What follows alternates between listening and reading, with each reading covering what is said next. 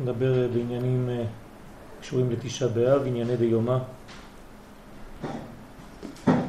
ולא פשוט העניין הזה, איך ניתן ליישם את העובדה שאסור ללמוד תורה בתשעה באב. יש נושאים שאנחנו חייבים ללמוד אותם ולדעת אותם. ובעזרת השם זה מה שננסה לעשות בשיעור שניסיתי קצת לרכז כמה עניינים יותר פנימיים הקשורים ליום. ככל שאנו מתקדמים בזמן, אנו חושפים בעצם את שורש החיים. אנחנו הולכים בהיסטוריה ומתקדמים. ההתקדמות הזאת היא לא התקדמות סתמית. עוד יום עבר, עוד שנה עברה. ההתקדמות הולכת מנחוץ אל הפנים. למה? פשוט כי העולם נברא מן הפנים אל החוץ. כשהקדוש ברוך הוא ברא את העולם, הוא ברא אותו מן הפנים אל כיוון החוץ. כשאני אומר פנים אני אומר אחדות אינסופית. פנימיות, תוכן, נשמה. אל החוץ, אל הגילוי. גילוי החומר. אין סוף שהוא הפנים גילה את העולם הזה שהוא החוץ.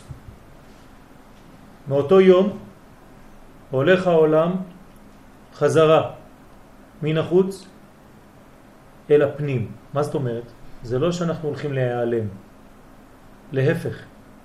אותו חוץ שנברא מגלה יותר ויותר את הפנים שברא אותו.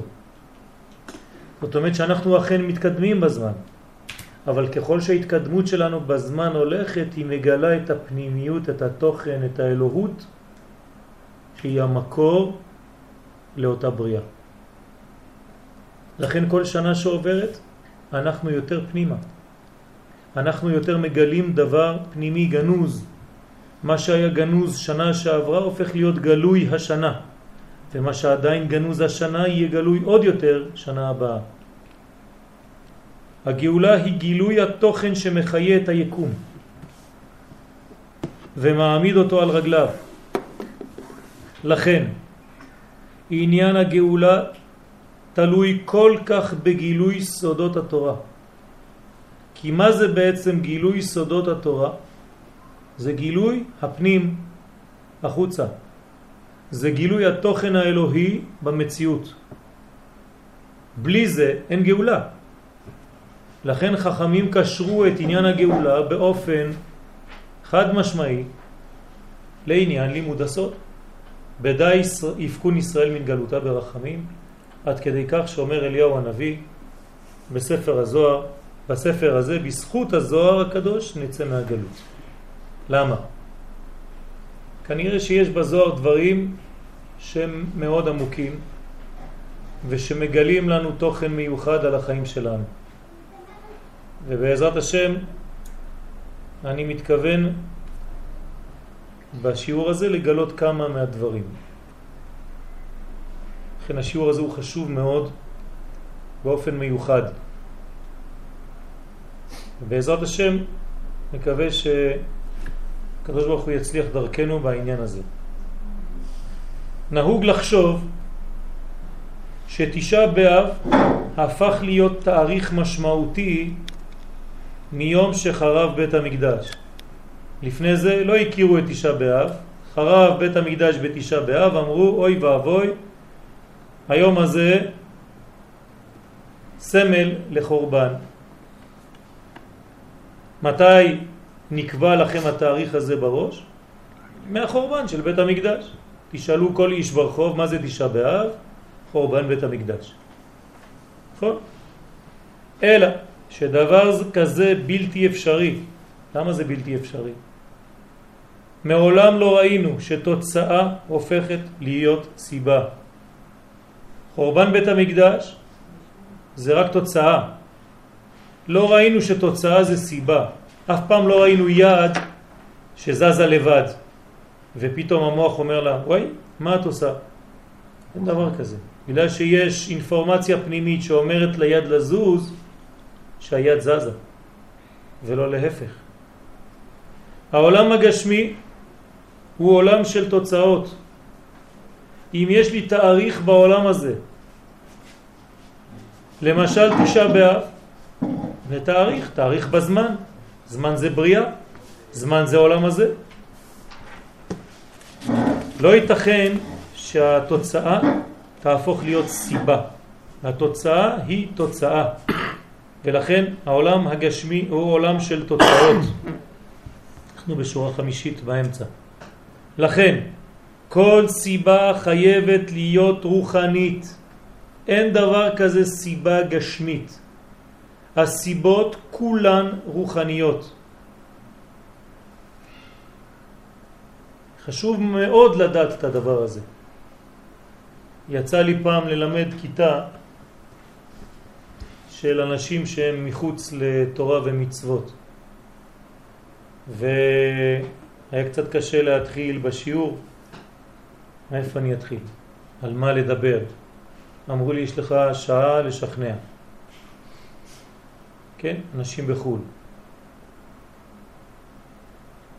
אמרתי להם, אני אכתוב על הלוח כל אחד והחלומות שלו, מה הוא רוצה. התחלתי לעשות רשימה, אחד אחרי השני. מה אתה רוצה? נעלי ריבוק. מה אתה רוצה? מכונית. מה אתה רוצה? בית. מה אתה רוצה? מה אתה רוצה? להיות מיליארדר, להיות מיליונר. בסופו של דבר הייתי מצביע על כל אחד מהשורות בלוח. מי אמר את זה? אני. אתה רוצה להיות מיליונר? בשביל מה? אומר לי, בשביל ליהנות מהחיים? אמרתי לו, אז בוא נמחק. אני רוצה להיות מיליונר, אתה רואה שיש לך כבר סיבה אחרת, אני רוצה ליהנות מהחיים. הלכתי לאחד אחר, בשביל מה אתה רוצה נעלי ריבוק? הוא אומר, כי אני רוצה להרגיש טוב. מחקתי, אני רוצה נעלי ריבוק, אני רוצה להרגיש טוב. אחרי שעשיתי מחיקה אחת, עשיתי שכבה שנייה, עוד מחיקה, ועוד מחיקה, ועוד מחיקה. בסופו של דבר כולם רצו להיות מאושרים עם האור האלוהי. כולם אמרו אותו דבר, רק בריחוק מה? מהשורש. זה בדיוק מה שאנחנו אומרים בחיים. כשילד אומר לך, אני אוהב גלידה, הוא לא אוהב את הגלידה בשביל הגלידה. הוא אוהב את הגלידה בגלל שהיא נותנת לו תענוג, והתענוג מזכיר לו משהו אחר, והמשהו אחר מזכיר לו משהו אחר, והמשהו אחר מזכיר לו משהו אחר, וזה מחזיר אותו לתענוג האלוהי האינסופי שהוא רוצה לחוות בחייו. במילים פשוטות, כל אחד מאיתנו רוצה את האור האינסופי הראשון שמחיה וממלא ומאשר ונותן הרגשת עושר וביטחון. לכן, לכל סיבה בעולם הזה, לכל תוצאה, סליחה, בעולם הזה, ישנה סיבה רוחנית בלבד. ונכון הדבר בעניין החורבן, שהיה זה בעקבות מדרגה רוחנית שקדמה לו. לפני שהחורבן היה כפי שהיה, קדמה לו מדרגה רוחנית, סיבה רוחנית, שבלי הסיבה הזאת לא היה חורבן.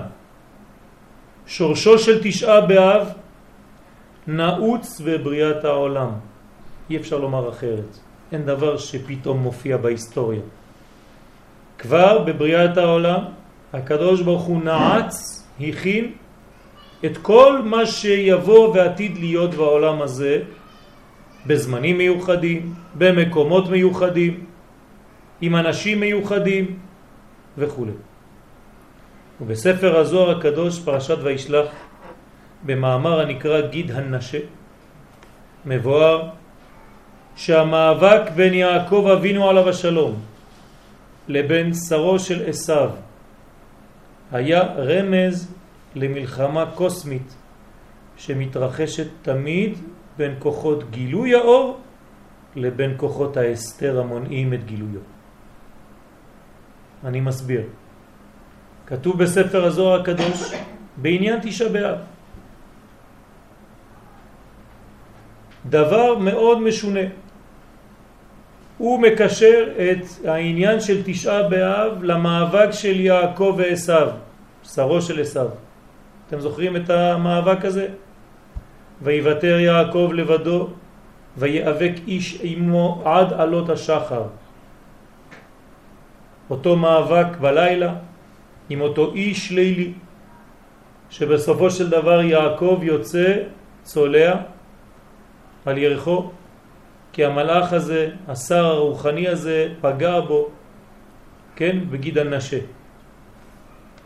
אומר הזוהר הקדוש, זה סוד תשעה באב. מה הסוד של תשעה באב?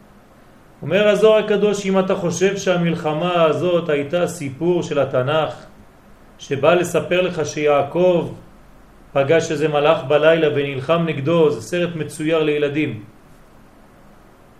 אנחנו לא מדברים על דברים כאלה, אנחנו ברמה אחרת. אומר הזוהר הקדוש, מדובר כאן על מלחמה כלל עולמית, קוסמית, של כל הקוסמוס, על דבר אחד, לגלות את אור השם, יעקב, לחסות את אור השם, שרו של עשיו. נקודה. אם אתה מבין שהמלחמה היא כל כך גדולה, אתה מבין שהמלחמה הזאת לא הייתה פעם אחת ונגמרה, אלא מלחמה שמתמשכת וחוזרת ונשנית, אבל בליבושים אחרים לאורך כל ההיסטוריה. כל ההיסטוריה שלנו תהיה מלאה בהתרחשויות כגון זו של מלחמה של יעקב ישראל נגד הכוחות של עשיו. התורה מתארת ברמז את המלחמה בין הסדר, שהוא הבחינה של הקודש,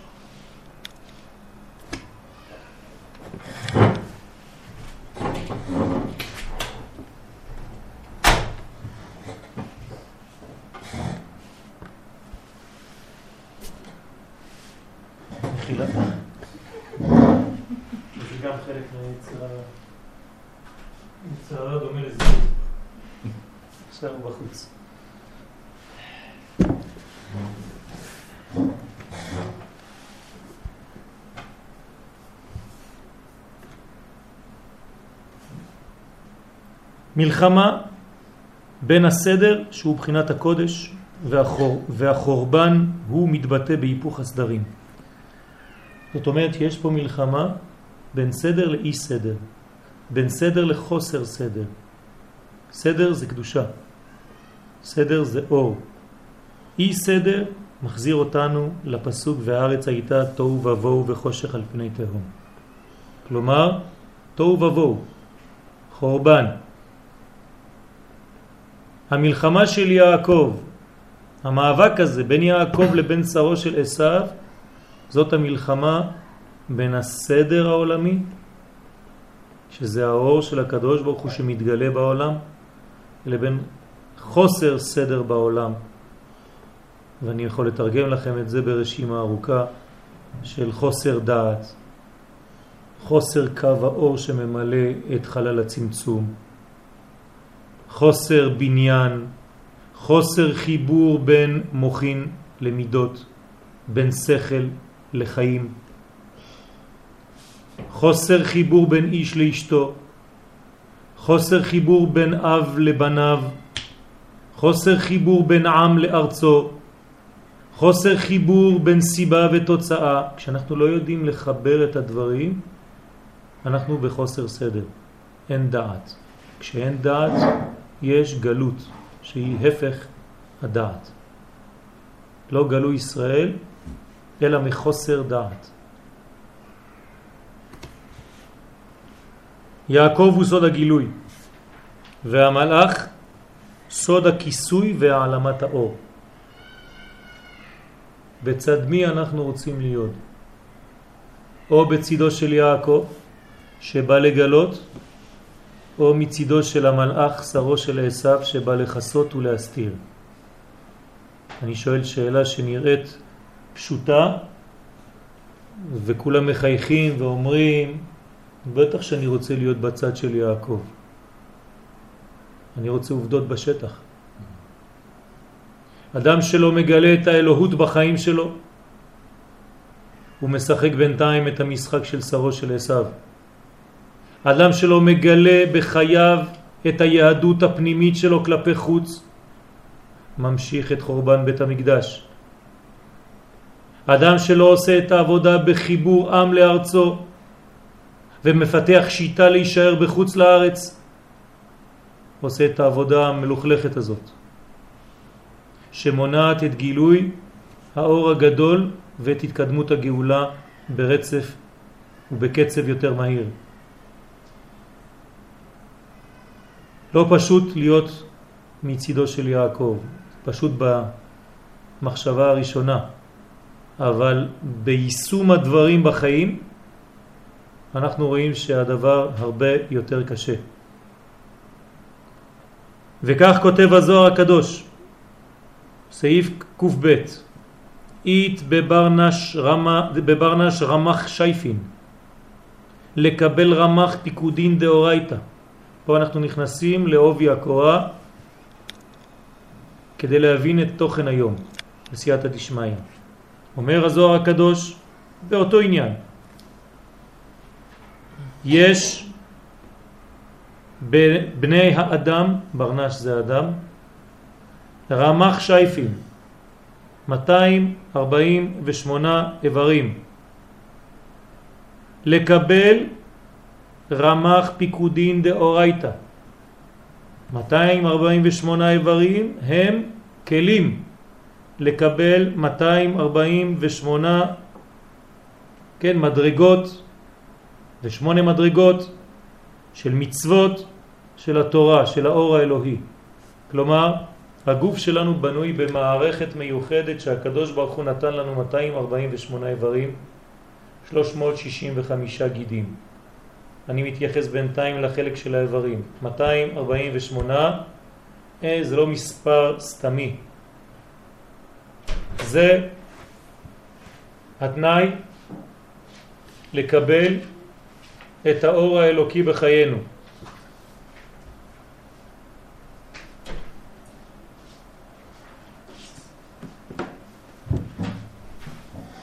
כשאדם מקיים 248 מצוות עשה, הוא בעצם מביא על עצמו 248 מדרגות של אור אלוהי. לכן המילה מצווה היא מלשון צוות. זאת אומרת חיבור בין מה שאני עכשיו לבין מה שאני צריך לגלות, שעובר דרך עשיית המצווה. המצווה מגלה פשוט מדרגה פנימית שנמצאת בי, אלוהית, שאני מוציא אותה החוצה. בשביל זה באות המצוות. זה מה שאומר לנו הזוהר. לפי דברי המקובלים, ניתן לקבל את האור האלוהי דרך רמח המצוות אל רמח האיברים שבאדם. ובהמשך נאמר שיש באדם שסה גידים. ממשיך הזוהר ואומר, אין רק 248 איברים, יש גם 365 גידים וכלי דם, וכנגדם, אומר הזוהר, 365 מצוות לא תעשה. יש לנו מצוות עשה ויש לנו מצוות לא תעשה. בשביל מה? מסביר בעל הסולם זצ"ל שהמצוות האלה לא תעשה הם כוחות ההתנגדות, ההתנגדות שיש באדם. כוחות התנגדות זאת אומרת שאני דוחה משהו. לא מקבל בצורה פשוטה. אני עושה בירור לפני שאני מקבל. המאפשרים לו, לאדם, לבנות כלים חזקים לקבלת האור. פה יש לנו סוד גדול מאוד של החיים.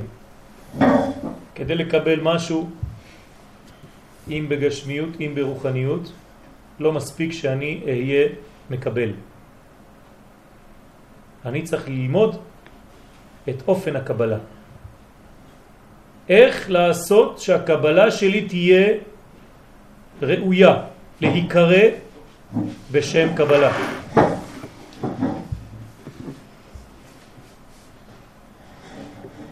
שבלי העניין הזה, אם אני לא יודע לקבל את הדברים כמו שצריך,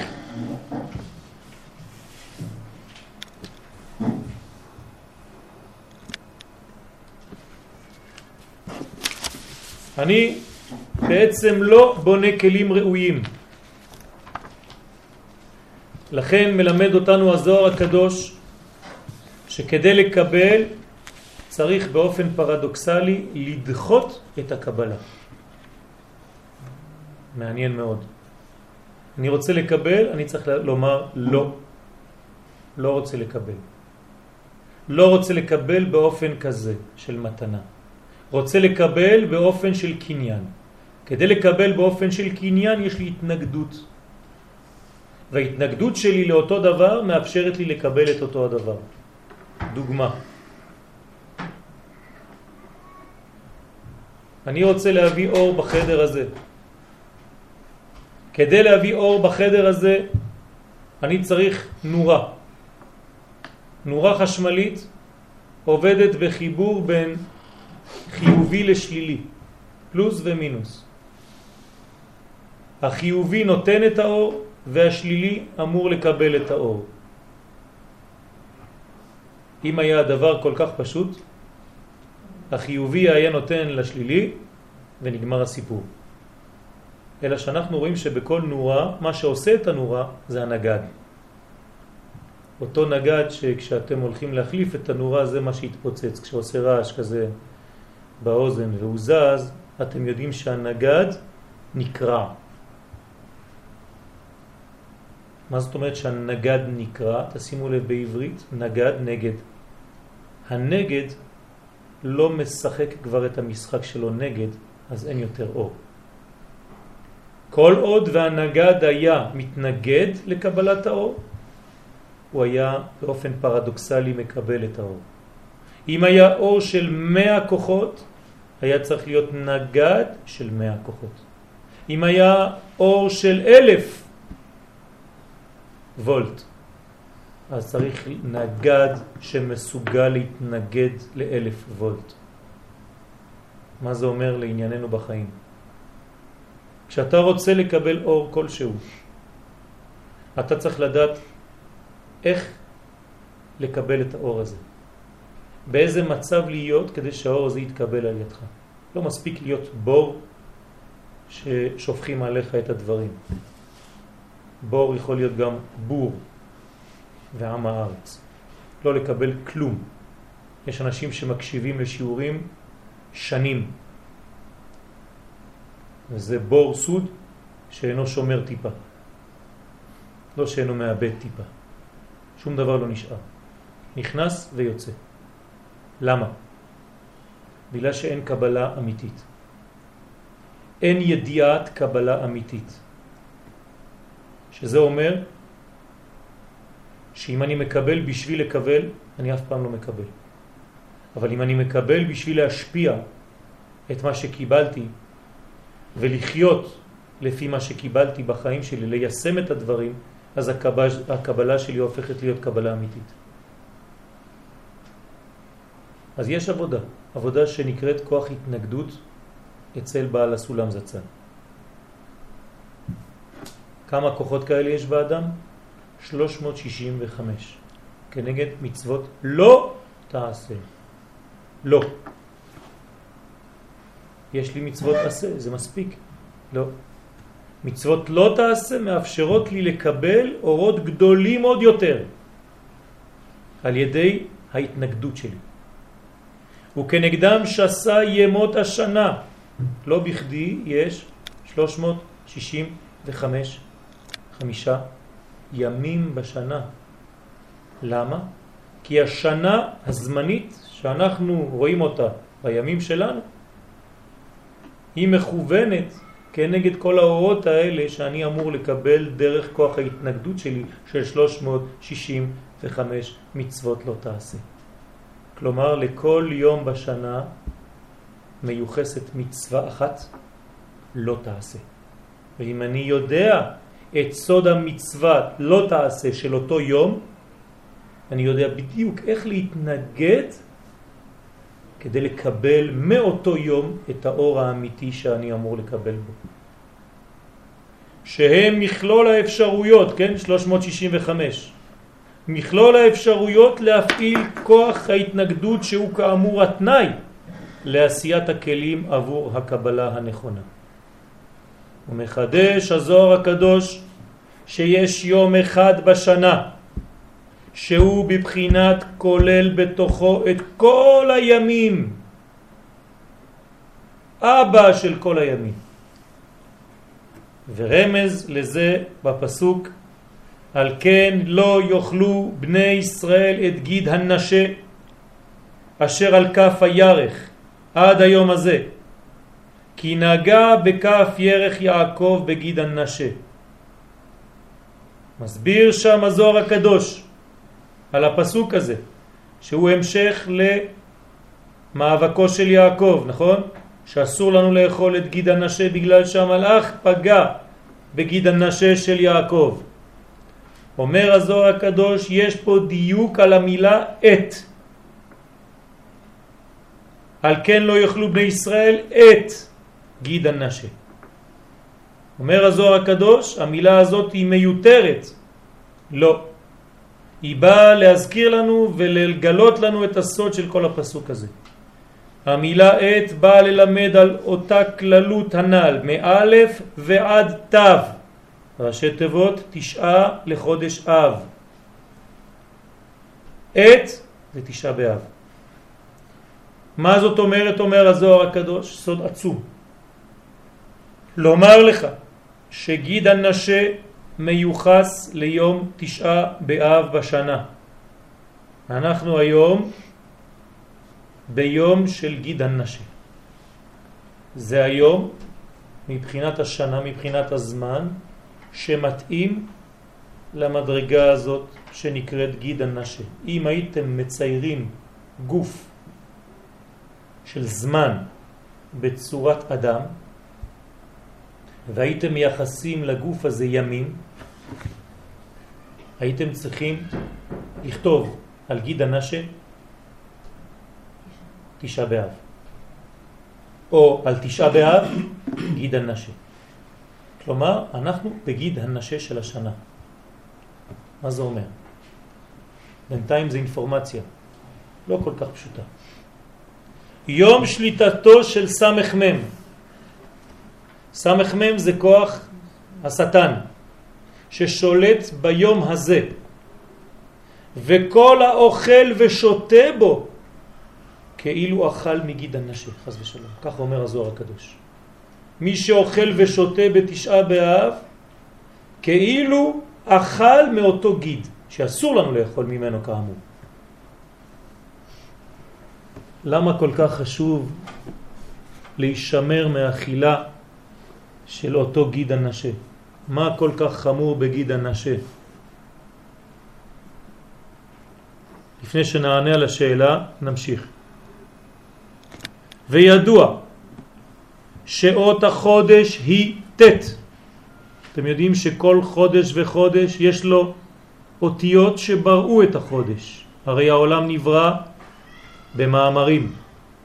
בעשרה מאמרות נברא העולם. ומאמר זה מילים, ומילים זה אוסף של אותיות. זאת אומרת שכל דבר שנברא בעולם הזה נברא דרך אותיות. ופה מגלה לנו ספר הזוהר מספר היצירה המיוחס לאברהם אבינו שהאות שברא את המזל של החודש, מזל אריה, היא האות ט'. כלומר, יש אינפורמציה ביקום בחודש הזה, המקובלים יודעים לקחת אנרגיה מהאותיות והם מכוונים בכוונות שלהם על האות ט'. האות ט' היא האחראית על החודש. נו, אז מה? מה אכפת לי? מה זה האות ט'? המיוחסת למזלת אריה ומספר ט' הוא מיקומה של ספירת היסוד בקומת עשר ספירות.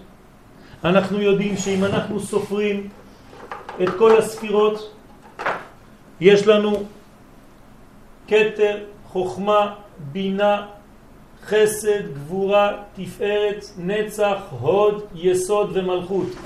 אחד, שניים, שלוש, ארבע, חמש, שש, שבע, שמונה, תשע. תשע מיוחסת לספירת היסוד, יסוד הבניין. מה זה יסוד? אנחנו מתקדמים באינפורמציה. ספירת היסוד בקומת עשר ספירות, לכן יש בתשעה באב צירוף של ניגודים קיצוני ביותר. למה? עוד פעם, אם לא הבנתם, אז במאמר מוסגר, אותו מקום שהמלאך פגע ביעקב זה בברית של יעקב, כן? התורה מלמדת את זה רק בלימוד במילים אחרות, אבל זהו המקום שנפגע אצל יעקב. הבנתם, איפה בעט אותו מלאך בגופו של יעקב. מה נחבל במרכאות? הברית. כלומר, הספירה התשיעית במניין, שהיא ספירת מעבר של מה? או של חיים, או של פסולת. נכון? מאותו מקום יוצא זרע חיים או פסולת מהגוף. אומר הזוהר הקדוש, יש פה דבר מדהים. ניגודיות, סתירה, פרדוקס עצום.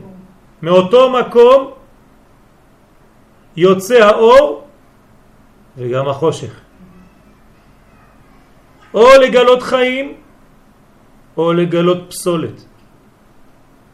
בתשעה באב חוזרת המלחמה שהייתה בין יעקב ועשיו.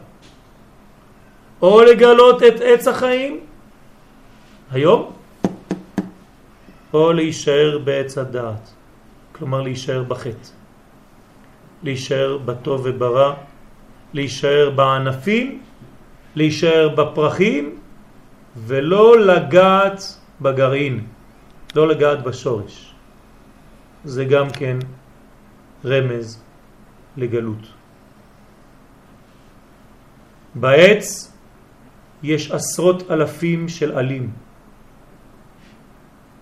אלפי ענפים, ואם אתה מקשיב לכל אחד, כל אחד יגיד לך, אני צודק, אני האמת. ויש עלי ירוק ועלי פחות ירוק, ועלי צהוב ועלי ירקרק ועלי קצת אדום וקצת ירוק, וכל אחד אומר, אני המייצג של העץ. מי צודק? כולם צודקים, איך תדע?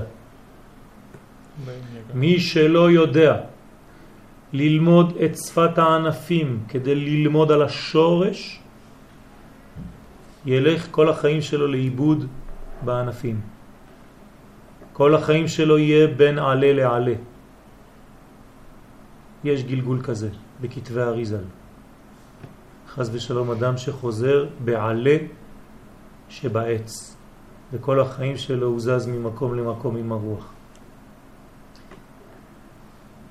נדמה לי שבצירוף של החודש, דווקא זה הוו, האות השנייה שיש בשבוע הזה. כן. אנחנו עכשיו, כן, ומיכאל מזכיר לנו פה צירוף של החודש שלא התייחסנו אליו. כ"ו, י"ק. כן? זה הצירוף של חודש אב. כלומר, במקום לכתוב את שם השם י' כ' ו' כ' כמו שאנחנו רגילים לראות אותו, אני כותב בלועזית כי אסור למחוק, כן? רואים כולם? K, ו', K, י', K. כלומר, כל אות משם הוויה מתייחסת לשבוע אחד. שבוע ראשון של החודש, כלומר מהאחד עד השביעי. שבוע שני עד ה-14. מ-14 בלילה עוברים ל-15, ט"ו באב, כן? מתחיל להתגלות הסדר הנכון, י"ק. אתם רואים? י"ק זה הסדר הנכון. לפני זה זה סדר הפוך. במקום ו' ה', יש לנו ה' ו'. אני לא נכנס לכל הפרטים, אבל באמת היום התשיעי נמצא כאן בו'. זאת אומרת שזה ממש רמז לספירת היסוד, שגם כן בתורת הקבלה נקראת ו', בגלל היותה ו' החיבור. אז אנחנו היום בשנה ביום מיוחד במינו. אנחנו בגיד הנשה של השנה, אנחנו באות ו' שבחודש, אנחנו בספירה התשיעית, ביום התשיעי, וברמז ליסוד, למקום שנפגם על ידי המלאך ויעקב. הרבה הרבה אינפורמציה. יש עוד. אחד זה גם טו, הטו. כן, יש עוד הרבה דברים. בסדר? תכף נמשיך. אתם רואים שאנחנו פה, הספירה התשיעית אמורה לתת את כל כוחה, את כל מה שהיא קיבלה, לספירה העשירית. התשע מכין לעשר. אחרי עשר נגמר, חוזרים לאחד. אוקיי? עשר זה המספר האחרון. כתוב בתורת הקבלה עשר ולא אחד עשרה, עשר ולא תשע. כלומר, אסור לעצור בתשע ואסור גם לעבור את העשר. צריך להיות עשר בול. עשר זה שלמות. המדרגה העשירית היא המלכות, היא גילוי מלכותו התברך בעולם. המדרגה התשיעית היא אמורה להיות הצינור שמעביר לעשר.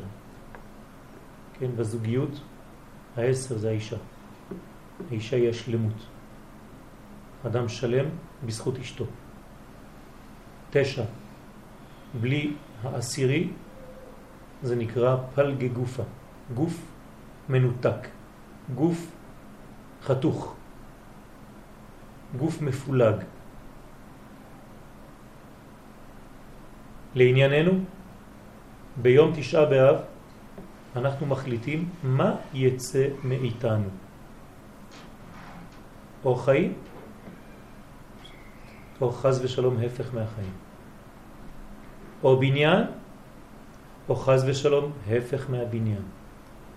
או אור, או חז ושלום הפך מהאור. או מתוק, או חז ושלום הפך מהמתוק. כל זה בתשעה באב. מעניין. יאמרו כאלה, אף פעם לא למדנו על הדברים האלה. פתאום תשעה באב הפך להיות משהו חשוב. בוודאי, היצר הרע עובד שעות נוספות כדי שכל הדברים החשובים בחיים לא נדע אותם ונתעסק בדברים האחרים. היה אומר הרב ברנדווין זצ"ל, תלמידו של בעל הסולם זצ"ל. אם אתה רוצה לדעת מהו המקום הכי חשוב בתפילה, תראה איפה מדברים בו הכי הרבה אנשים.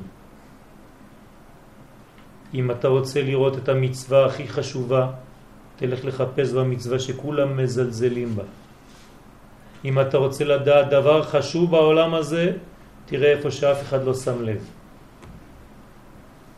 למה? כי היצר הרע עובד בשביל זה, כדי שלא תדע כלום, שתישאר כל החיים שלך עם מודעות מינימלית, שתשעה באב אתה צריך לצום ולחכות בעזרת השם לאכול בערב את הסעודה שמחכה לך. וככה בזבזת עוד יום אחד בחיים, וככה לא היית שותף לבניין חז ושלום. והיצר הרע מוחא כפיים וצוחק עליך. עוד שנה עברה, שום דבר לא השתנה. כן, יכולות לעבור מלא שנים כאלה. או להישאר בעץ הדעת. זה הסוד. היום המיוחד בשנה שמסוגל להכיל את שיא הסתירות, שיא הפרדוקס, חורבן וגאולה, לא חורבן או גאולה, שניהם ביחד. מוות וחיים, גלות ולידת מלך המשיח. אתם יודעים מתי מלך המשיח נולד? עכשיו. עכשיו, בזמן שאני מדבר איתכם עכשיו. איך יכול להיות בתשעה באב, בזמן של חורבן, נולד מלך המשיח? ומי שאין לו מודעות על היום הזה, אינו יכול לפעול כראוי כדי להשליט את החיים ולסלק את המוות. מובן איפה מדוע מתאמצים כל כך כוחות הרע להעלים ולהסתיר מעם ישראל את החשיבות הפנימית של תשעה באב. למה? לפי שביום זה מרוכזים כל ההיבטים של השטן. כל הרע שבשנה מרוכז היום. איזה כיף. נכון? כיף גדול. למה?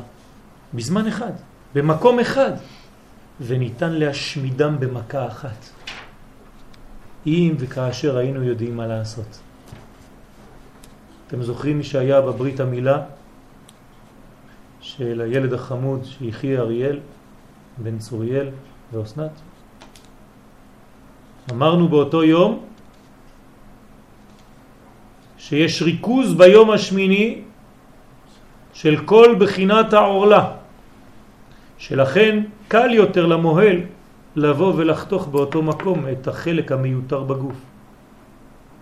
אבל מה היינו עושים אלמלא ריכוז אותו כוח במקום אחד? מה היינו עושים אם הכוח הזה היה משתולל בכל הגוף ולא יודעים מאיפה לחתוך ולהוריד אותו? לכן זו ברכה גדולה שיש לנו יום אחד בשנה שבו מתרכזת כל הקליפה של כל השנה כולה. מה אנחנו עושים ביום הזה כדי לחתוך ולמול את אותה אורלה? מה אנחנו עושים? תכלית האות ט' שהיא לפי תורת הסוד מאגר של כל הנשמות.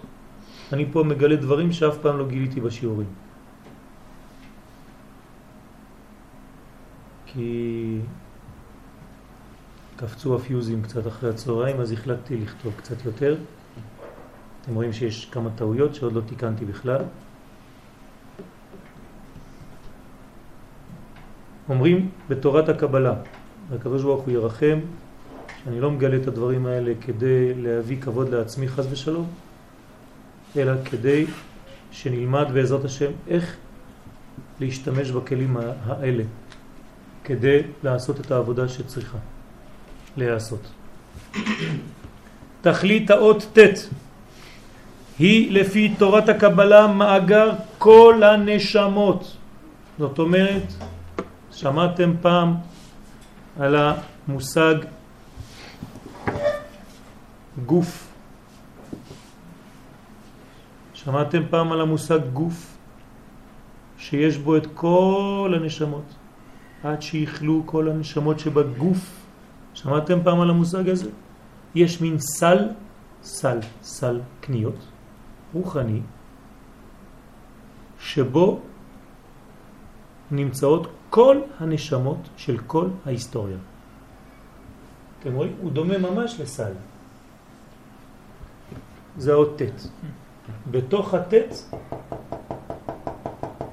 יש לנו 60 ריבו נשמות שמתחלקות למלא מלא מלא אנשים, למיליונים של אנשים. הכל נמצא פה. כל מה שהיה אי פעם, בעבר, בהווה ובעתיד, נמצא באות ט'. כאין עובר החיים. אתם רואים שזה דומה לתינוק עם הראש שלו, שמקופל עם הרגליים?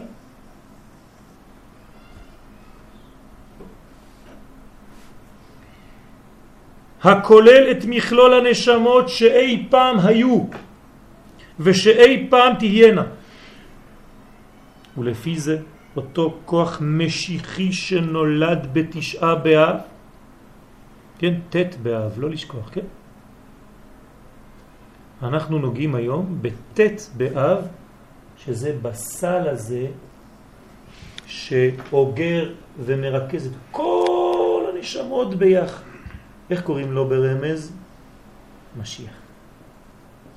אתם מבינים מה זה משיח? משיח זה כלל כל הנשמות שיש פה. מתי זה נולד? היום. בט' לחודש אב. ביסוד של השנה. בגיד הנשה של השנה. הוא בעצם מימוש הפוטנציאל של כל אותן נשמות יחד כדי לגלות את האור הגדול. זו הגאולה. זהו סוד גמר התיקון שקשור אם כן באופן יסודי לתשעה באב. אנחנו ביום של הגאולה. אנחנו ביום שמסוגל להיות גמר התיקון. חשוב או לא חשוב? חשוב. לצערנו, ואפשר להמשיך עוד כמה אלפי שנים ככה, מה אנחנו עושים בתשעה באב? מה שאמרו לנו לעשות, אנחנו לא מבינים כל כך. לא למדנו, לא גילו לנו.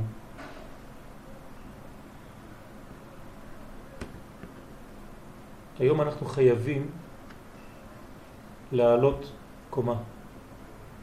אנחנו חייבים לעשות את מה שבאנו לעשות בעולם הזה.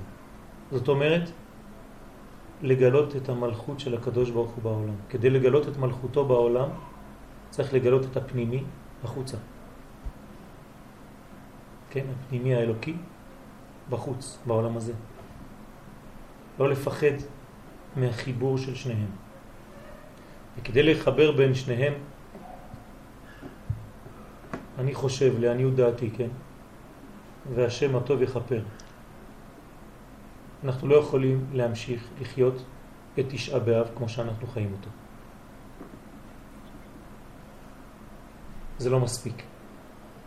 זה אולי היה מתאים לתקופה, ויש שיגידו שאני מהפכן, לא חשוב. אני אומר את מה שאני חושב, חשוב להגיד. אנחנו חייבים לחיות את תשעה באב בפלטפורמה אחרת לגמרי. לא רק לבכות על מה שעבר, אלא לנסות לתקן את העתיד. אי אפשר להיות כל החיים שלנו בתשעה באב זרוקים על הרצפה, לבכות על החורבן ולא לדעת בכלל מה עושים. אתה שוב פעם אומר את אותם קינות, אתה שוב פעם אומר את אותם תפילות. נו, תיקנת משהו? ביררת אם אתה צריך לתקן משהו בחיים שלך? ומי שלא בא לבית כנסת? אז מה?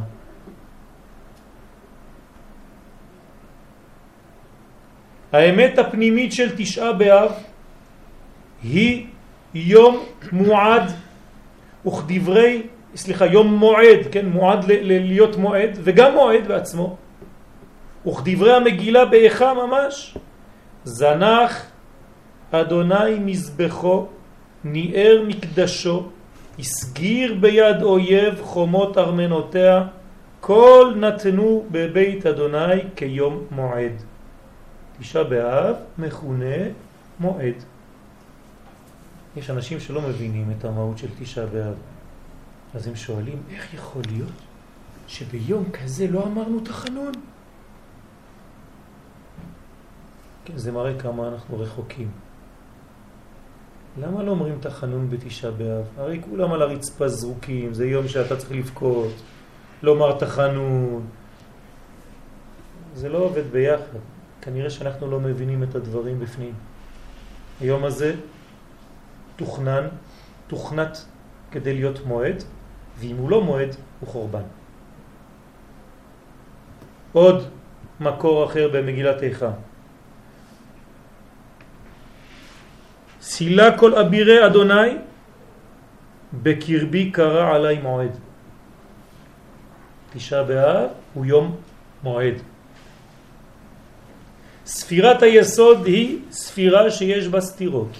זה כבר הבנו מקודם, אבל אני רוצה ברשותכם עוד יותר קצת להעמיק בעניין. כדי להגיע לפחות לתוצאה אחת ברורה שיכולה לעזור לנו היום, בעזרת השם. חורבן וגאולה מאותו צינור, נכון? אלא שיש סוד גדול אצל חכמי הקבלה. כל פעם שאנחנו נפגשים עם סתירה גדולה,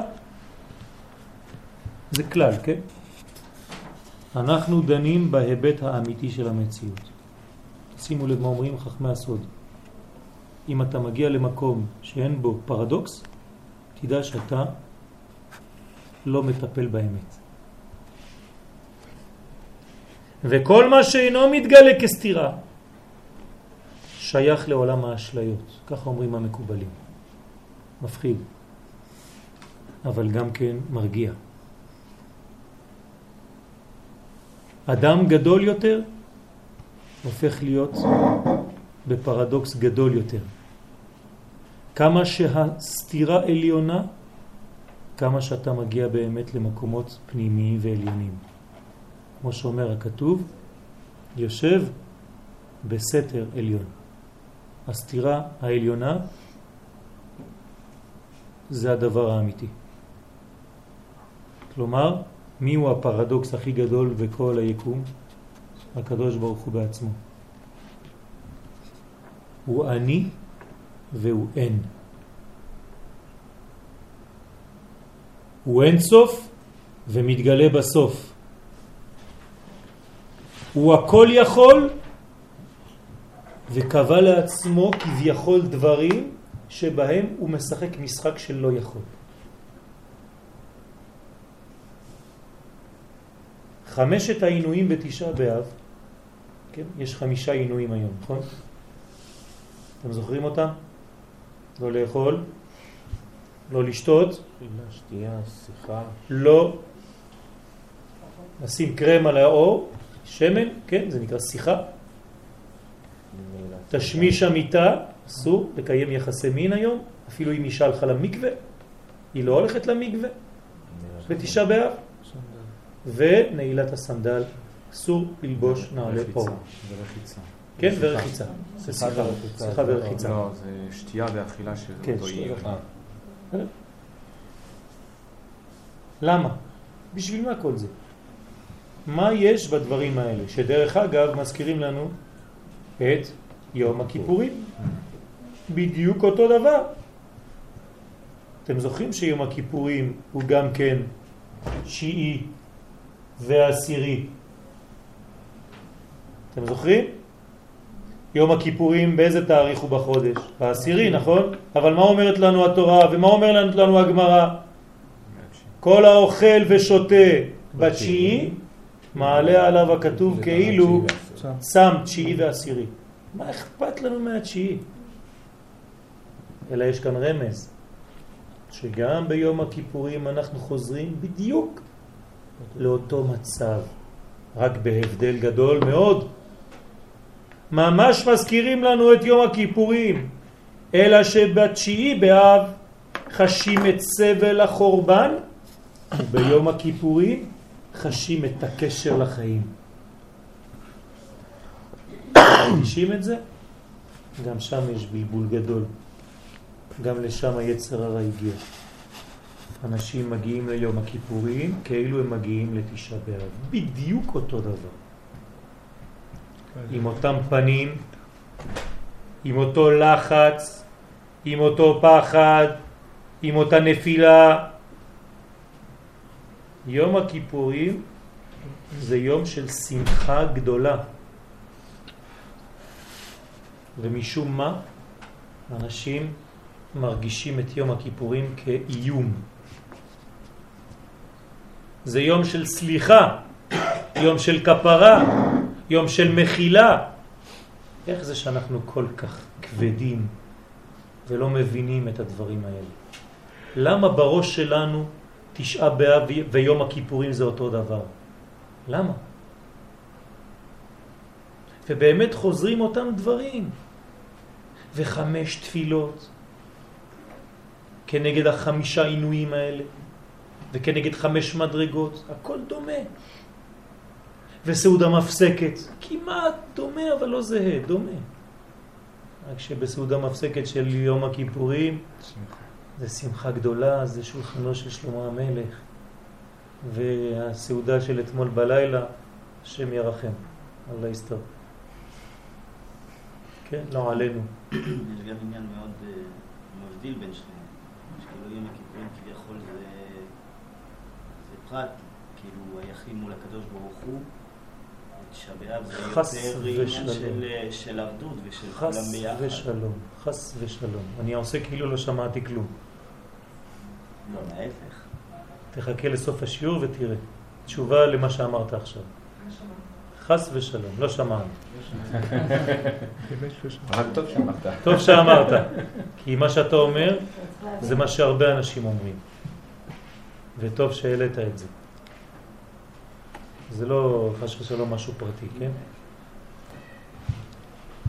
כנראה שחמשת העינויים הם המכשיר המאפשר להמיר את מודעות הגוף הגשמי השואף לריצוי הרצון לקבל לעצמו של האדם למודעות פנימית ואמיתית יותר של השפעה והתקללות, כל המדרגות יחד.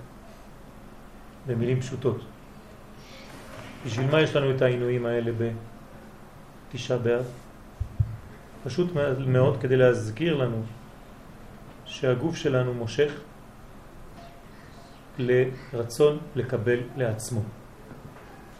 מה זה נעילת הסנדל? גשמיות, חומריות מיותרת. מה זה שיחה? תענוגי הגוף, הרגשת הגוף. מה זה אכילה ושתייה? אותו עניין, כן? להרגיש הנאה, שלמות, מילוי. מה זה תשמיש המיטה? אותו דבר, בכיוון אחר. מה זה אומר? זה אומר פשוט שאם אנחנו לא יודעים להשתמש בדברים האלה דווקא, בכל מה שעכשיו אמרתי, בכיוונים נכונים, אחד מחמש דברים האלה, או שניים, או שלוש, או ארבע, או חמש מהם,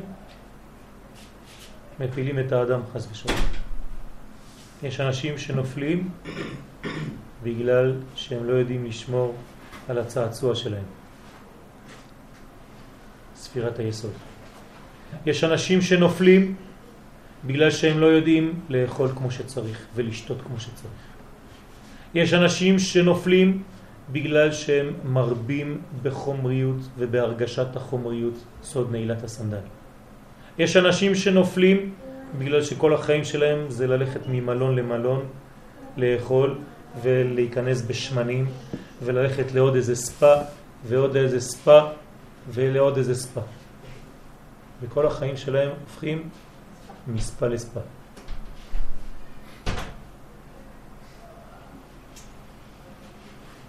אני לא אומר שאני שולל את הדברים האלה.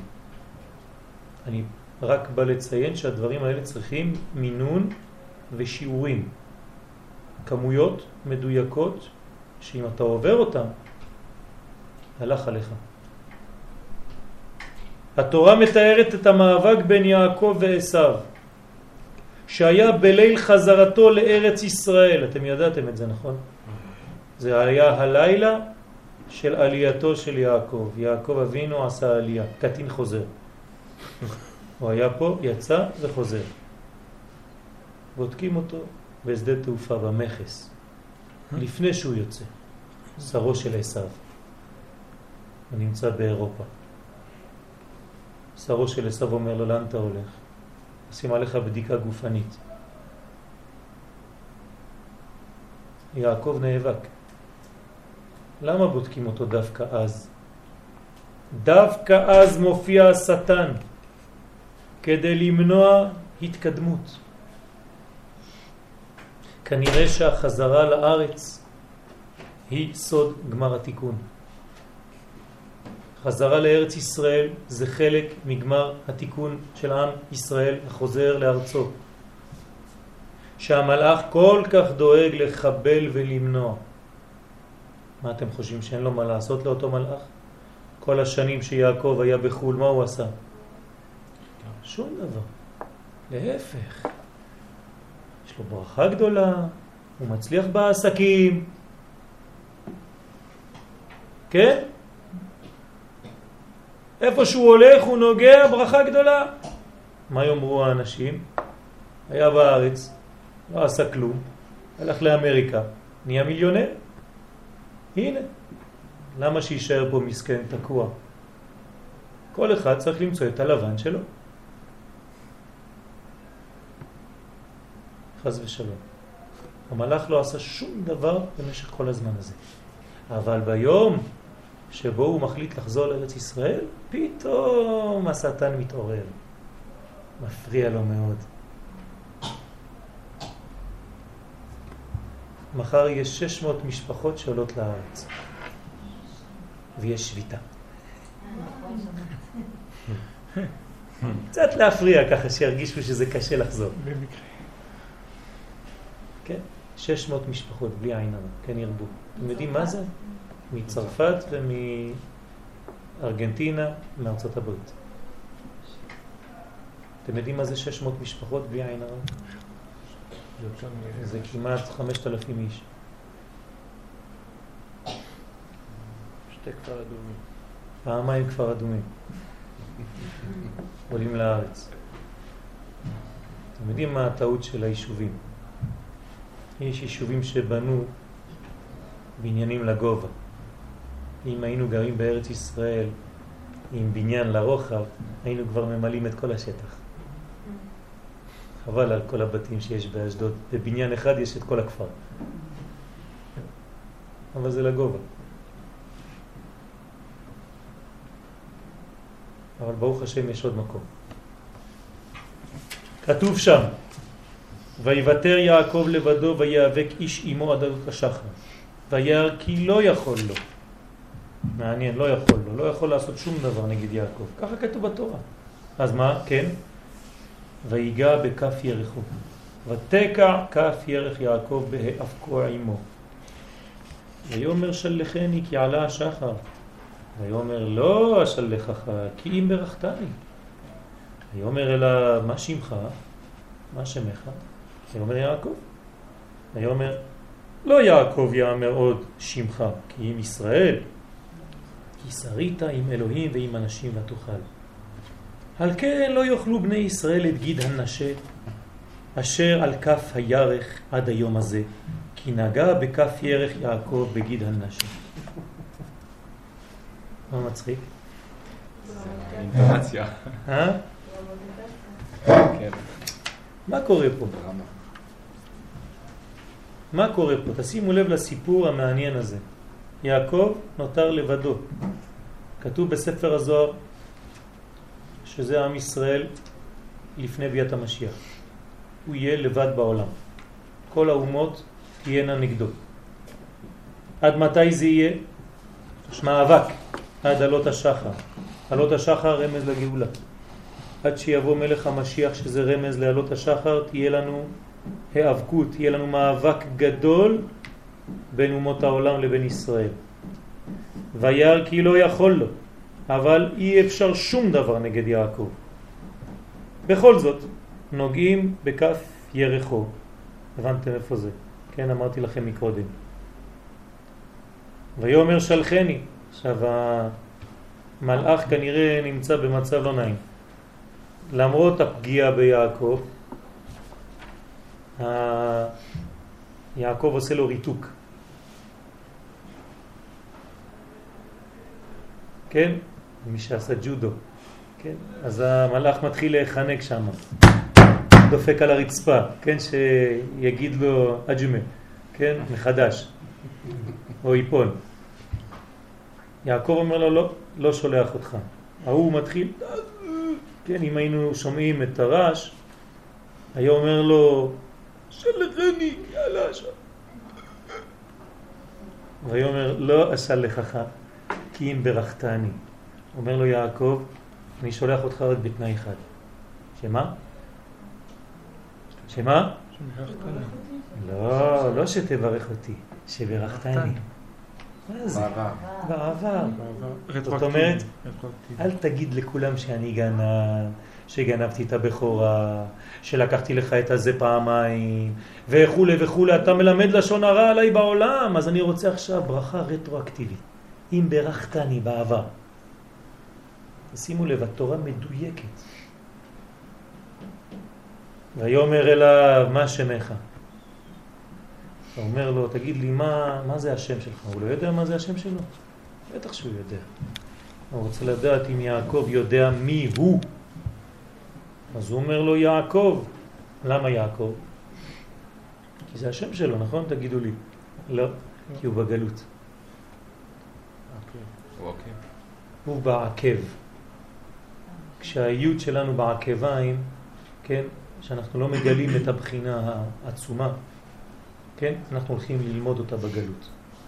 בגלות לומדים. בגלות זה לא עונש. בגלות למדנו שאסור לנו להיות בגלות. פרטיים.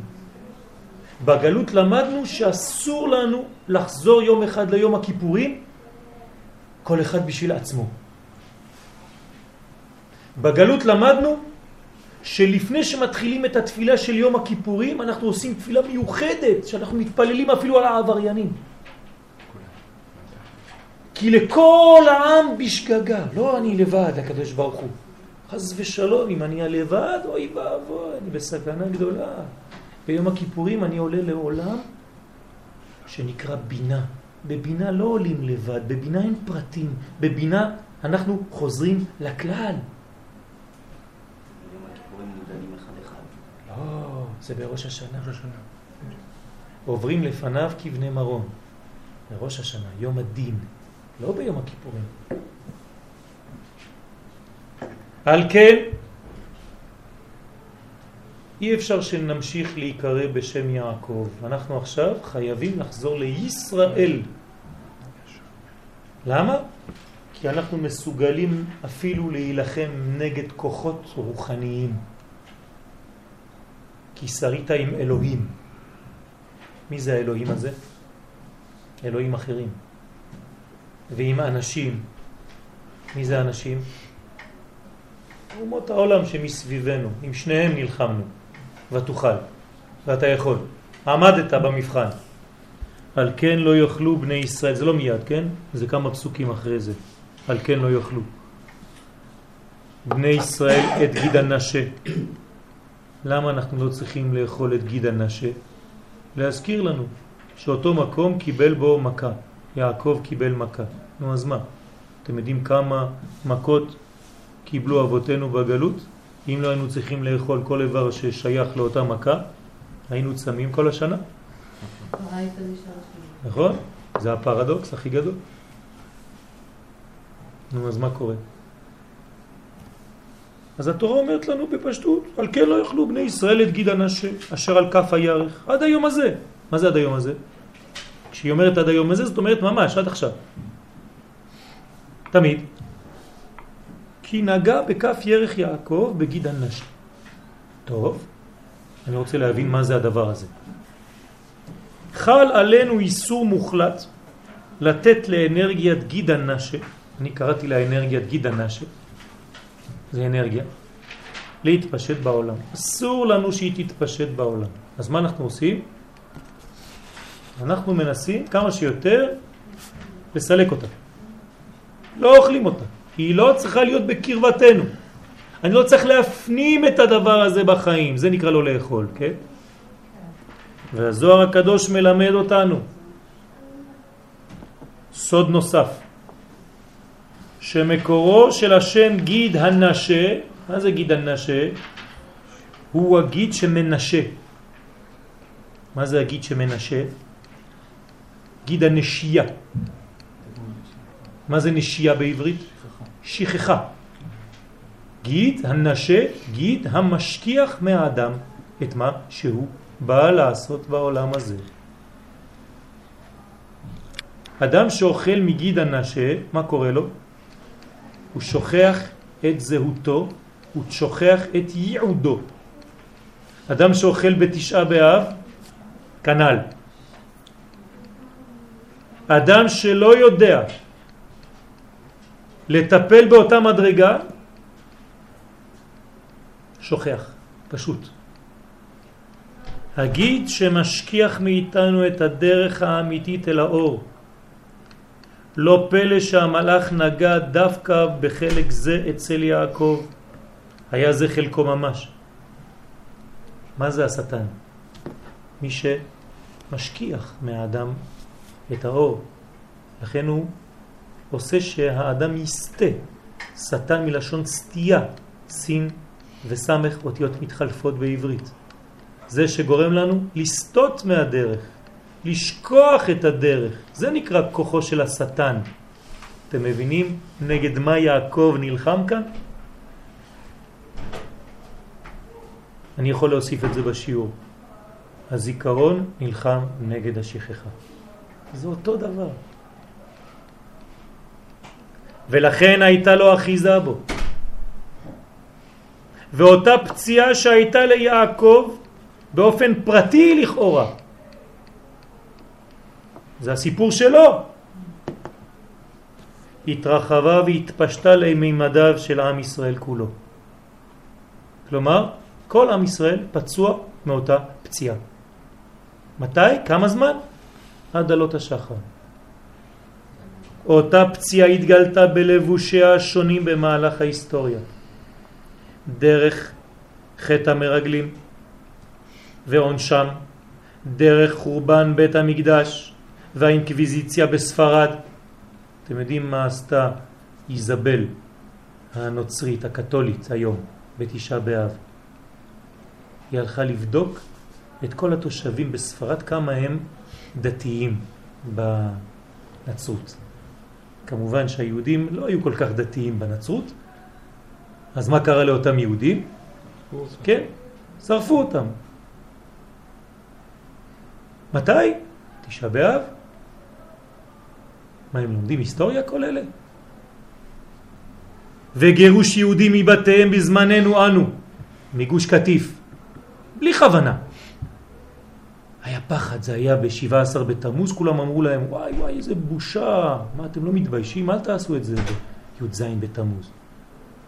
אמרו בסדר, דחו את זה.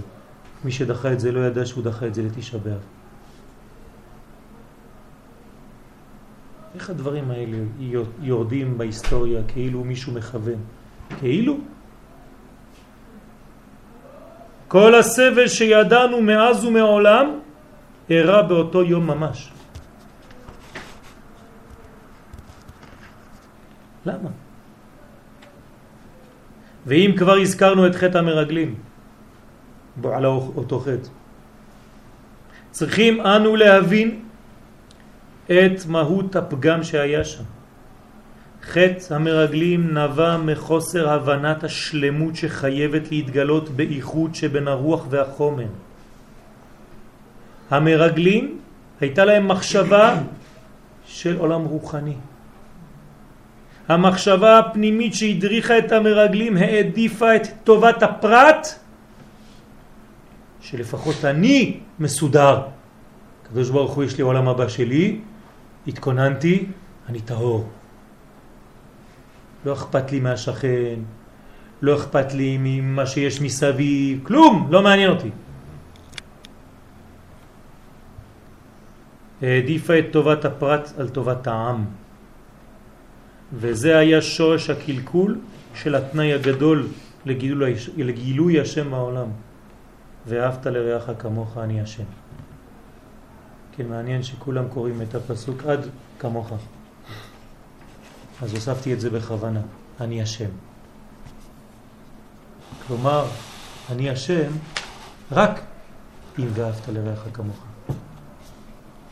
לכן יש את אני השם בסיומו של הפסוק הזה. ולא צריך להפסיק ולומר רק ואהבת לרעך כמוך. תדע לך שבזכות זה אני השם. הדרך לכאוב את חורבן בית המקדש, זה המסקנה לעניות דעתי. הדרך לכאוב את חורבן בית המקדש חייבת לעבור דרך חמשת העינויים. זהו ריסון הרצון העצמי שהוביל לחורבן. כלומר, חמשת העינויים האלה, אם מגזימים אותם, זה הופך להיות האגואיזם הכי גדול. כן? כל אחד והתאוות שלו. כל אחד יודע איפה הוא באחד מהחמישה. או שאתה אוכל הרבה, או ושותה הרבה, או שאתה בתשמיש המיטה יותר מדי, או שאתה נמשך לחומריות ותאוות העולם הזה, נעילת הסנדל ועושר וכבוד, או שאתה מרבה בתענוגים ובמים ובכל מיני שיחות למיניהם. זה מה שמוביל בסופו של דבר לחורבן. למה? לא בגלל שהדברים האלה רעים של העצמם, בגלל שהם מפתחים אצל האדם אגואיסט, אגואיזם. הם מושכים אותך לתענוג עצמי. אתה כבר לא חושב על הזולת, אתה דואג לעצמך.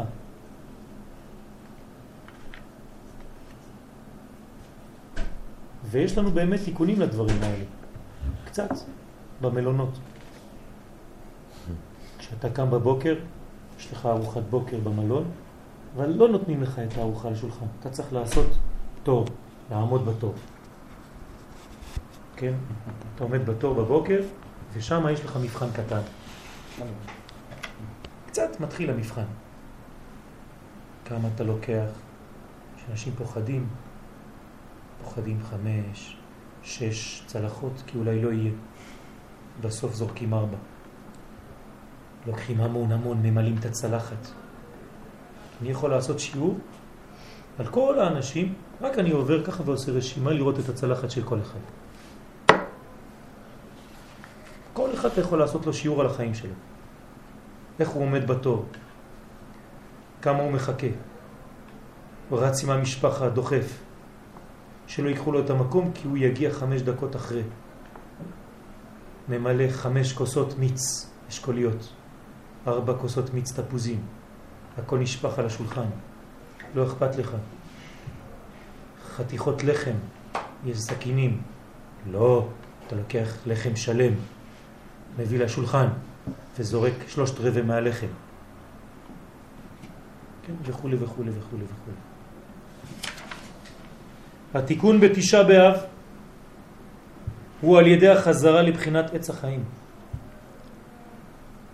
לתעל את האור הגנוז שבתשעה באב. יש אור, צריך לתעל אותו. להפיק ממנו תועלת. כדי להשפיע את הטוב לזולת. אני צריך לחשוב, כל אחד ואחד מאיתנו צריך לחשוב אחד על השני. מה חסר לשני? מה הקושי אצל השני? איפה הפגם אצל השני? לא כדי להגיד לו, ראיתי מה אתה חלש, כדי לנסות לעזור לו במקום הזה, אם בצורת רמזים, אם בצורה בשיעורים, ויש אנשים שהייתי מאוד שמח שהם יהיו פה בשיעור היום. אבל הם לא פה. מה לעשות? אז בתנאי אחר, חכה להם בפינה. לדאוג למחסוריו ולא לטבוע בייאוש. כן? קל מאוד בתשעה באב ליפול לייאוש, נכון? אתה חוזר לבית, האמת שהשיעור הזה נולד מזה. אתמול חזרתי הביתה אחרי התפילה, אמרתי לאשתי, נמאס לי כבר. כמה אפשר כבר ככה? איפה המשיח? איפה הגאולה? מה קורה פה? מתקדמים, אבל אף פעם לא רואים את הסוף. כן? אפשר ליפול בקלות לייאוש בתשעה באב. אסור. אסור. ייאוש שיכול לבוא מהתחושה שחז ושלום הקדוש ברוך הוא עזב את ישראל. יש הרגשות כאלה לפעמים? בטח שיש הרגשות. מלא אנשים אומרים, הקדוש ברוך הוא עזב אותנו, ובטח עם האויבים שלנו. זוהי הכפירה הגדולה, חז ושלום, שיכולה להעצים את הקלקול במקום לתקנו. איך? אסור ליפול למחשבת השטן שהתורה כבר הזהירה אותנו ממנה. וחרה אפי בו ביום ההוא, ועזבתים והסרתי פניי מהם, והיה לאכול ומצאו רעות רבות וצרות. למה? אני עכשיו מתרגם לכם ישר את הפסוק. ככה אומרים לנו חז"ל, ככה הם קוראים את הפסוק הזה. כל מה שאמרתי עד עכשיו, למה? ואמר, בגלל שהוא אומר, ביום ההוא, הלא על כי אין אלוהי בקרבי, מצאוני הרעות האלה. אומרים לנו חכמי הסוד, בגלל שהאדם הגיע למסקנה שהקדוש ברוך הוא לא נמצא בקרבו. על כי אין אלוהי בקרבי. אתה חושב שהקדוש ברוך הוא לא נמצא בך? הקדוש ברוך הוא לא קיים פה? אתה לא מרגיש את מציאותו? אתה לא מרגיש את האלוקות שבתהליך שאתה נמצא בו? אתה נפלת לייאוש, ואם נפלת לייאוש זאת אומרת שהקדוש ברוך הוא לא נמצא באותו רגע. הרי אם היית מרגיש שהקדוש ברוך הוא נמצא, לא היית מתייאש. אז התחושה שהוא לא נמצא, היא הולידה אצלך את הייאוש. זה אומר שבמילים אחרות זרקת את הקדוש ברוך הוא מהחיים שלך. עכשיו אני אומר לכם את זה הפוך. הדיכאון, חז ושלום, זה בדיוק העניין הזה. זה כשזורקים את הקדוש ברוך מהחיים.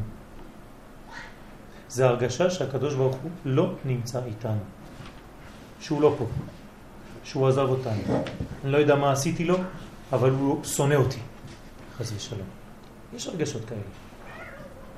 לא יודע למה הקדוש ברוך הוא מעניש אותי ככה, לא יודע מה עשיתי לו, אבל אני יודע שהוא לא איתי בקטע הזה. כל הדברים האלה אסור שיעלו על הפה של האדם. אין דבר כזה, אין מציאות כזאת.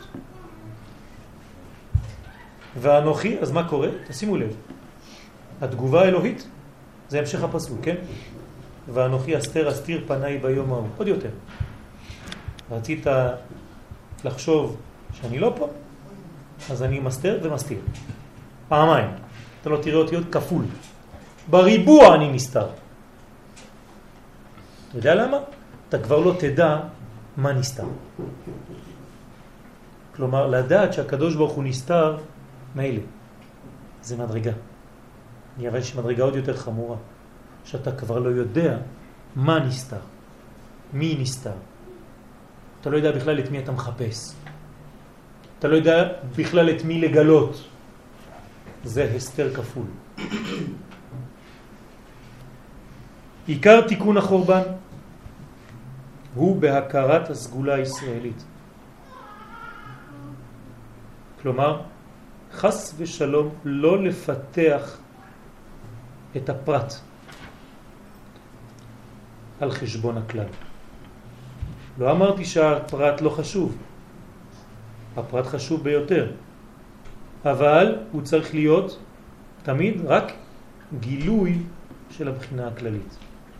הפרט לא יכול לגלות שום דבר חוץ מאשר הבחינה הכללית. אין לפרט שום מציאות עצמית בפני עצמה. אין דבר כזה, לא, קיים, לא קיימת חיה כזאת. ואם הייתי רוצה להגזים, הייתי אומר שהפרט לא קיים בכלל. זה רק הכלל שמתפרט.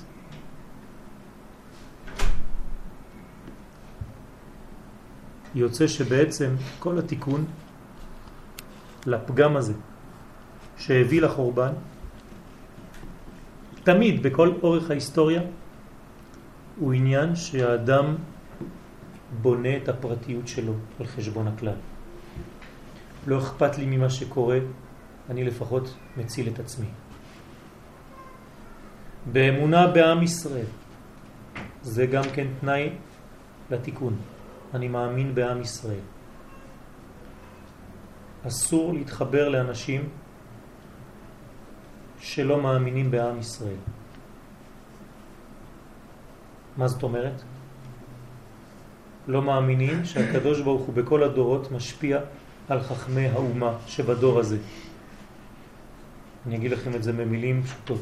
מי שלא מאמין שהיום יש רבנים בעם ישראל שמקבלים רוח הקודש והקדוש ברוך הוא דואג לעם ישראל דרכם, מי שלא מאמין בזה, הוא לא משייך את עצמו לעם ישראל, הוא כופר בעם ישראל.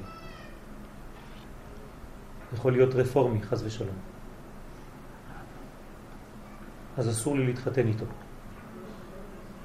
אם אני לא מאמין ביכולת של עם ישראל לכל אורך הדורות, שהקדוש ברוך הוא מגלה דרכו, דרך הרבנים, דרך גדולי ישראל, את הנבואה, את ההלכה, גם בדור שלי היום, כי לא אלמן ישראל, אז אני כופר בעם ישראל. לכן צריך לחדש את האמונה בעם ישראל. ובכוח התשובה לחזור ולחיות ככלל, לא כאוסף של פרטים, שכל אחד כן דואג לווילה של עצמו ולטיפוח הגן, אלא חי בכלל, בבחינה של כלל, בהרגשה שהוא חלק מעם ישראל, בהרגשה שהוא משרת את עם ישראל, גם כשהוא הולך לצבא. על זה אנחנו צריכים לגלות את הכל עד שנגיע לשלב האחרון, כי עין בעין יראו בשוב השם ציון בימי רבי ימינו אמן. אמן. חזק ברוך.